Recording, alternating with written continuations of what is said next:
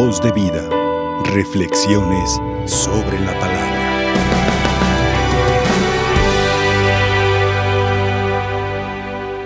Bien, mis hermanos y hermanas, hemos escuchado en el Evangelio de San Juan lo que en este Evangelio se conocen como los discursos de despedida de Jesús.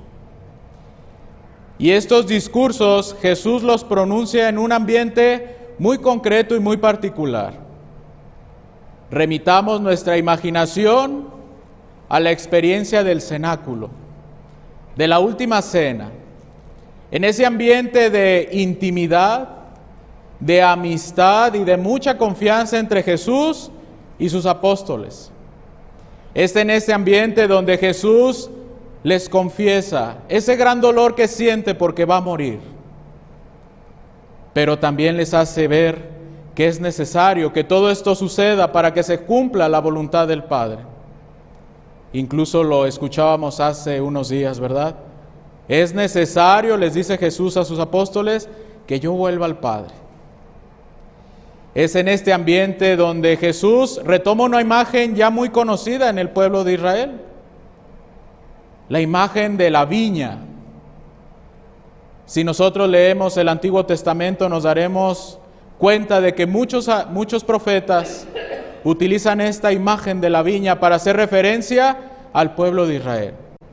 De manera concreta, en el profeta Isaías, capítulo quinto, el profeta dice que Yahvé, como ese buen viñador, le dedica mucho tiempo a su viña. La siembra, la cuida, pone una torre en medio del viñedo para estar vigilándola, la rodea con una cerca para, para evitar que se acerquen los intrusos, cava un lagar en medio de esa viña para estarla abasteciendo de agua. Es Dios que con mucho esmero cultiva su viña, su pueblo, porque espera ver frutos.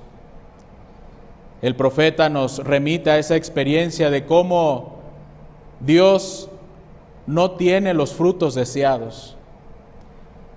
Ese esmero y ese cuidado no es aprovechado por la viña o por el pueblo. Y dice el profeta, solo dieron zumos amargos, zumos de amarga tinta, es decir, no fruto maduro, no fruto bueno, no fruto dulce. Jesús retoma esta imagen de la viña y él se presenta ante el pueblo, se presenta ante, ante sus discípulos, perdón, ante sus apóstoles, como esa nueva cepa, como ese nuevo viñedo, como esa vida a la cual sus discípulos tienen que estar totalmente unidos, como ese sarmiento. La vid nueva, la vid verdadera, dice el Evangelio en labios de Jesús. Yo soy la vid verdadera. Si los sarmientos no están unidos a mí, no van a dar fruto. Me ponía a pensar hoy en la mañana cómo a veces nuestra relación con Dios es algo intermitente, es algo cambiante. Cómo a veces mi relación con Dios o con Jesús a veces es buena, a veces es mala. A veces es de mucho agradecimiento, de mucho reconocimiento, pero en otras ocasiones es de reclamos y de quejas. Como a veces esta relación es con mucha fe, con mucha cercanía, y otras veces vivimos apartados del Señor. Hoy, mis hermanos y hermanas, Jesús nos pide vivir unidos a Él. Incluso no sé si se dieron cuenta, ¿verdad? Pero la palabra que más se repite, ¿cuál es? Permanezcan en mí y yo en ustedes. Es decir, estén cerca de mí. No con esa relación cambiante de a veces sí, a veces no, cuando quiero y cuando no quiero, cuando me sirves o no me sirves, sino una unión permanente con Jesús. Porque si no estamos unidos a Dios, si no estamos unidos a Jesús, nos va a pasar como a ese sarmiento que se secó.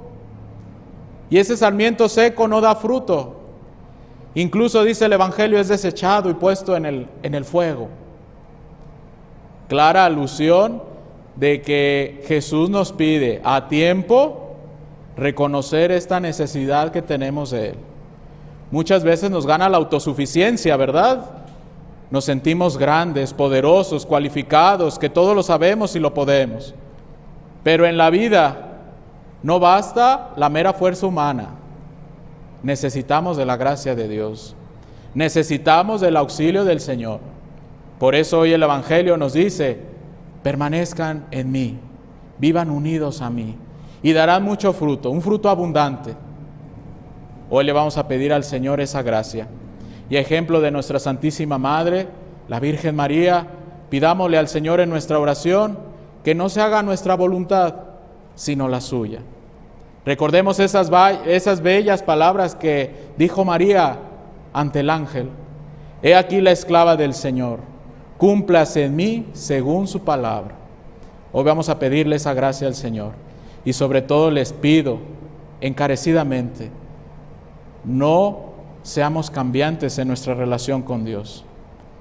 Que no dependa de nuestro estado de ánimo, que no dependa de si me va bien o mal en la vida, de que si estoy enfermo estoy sano, estoy pobre, estoy rico. No, nuestra relación con Dios debe de ser permanente, estable. Él es el único medio para que nosotros demos fruto. Vamos pidiéndole esta gracia al Señor. Que así sea. Voz de vida. Reflexiones sobre la palabra.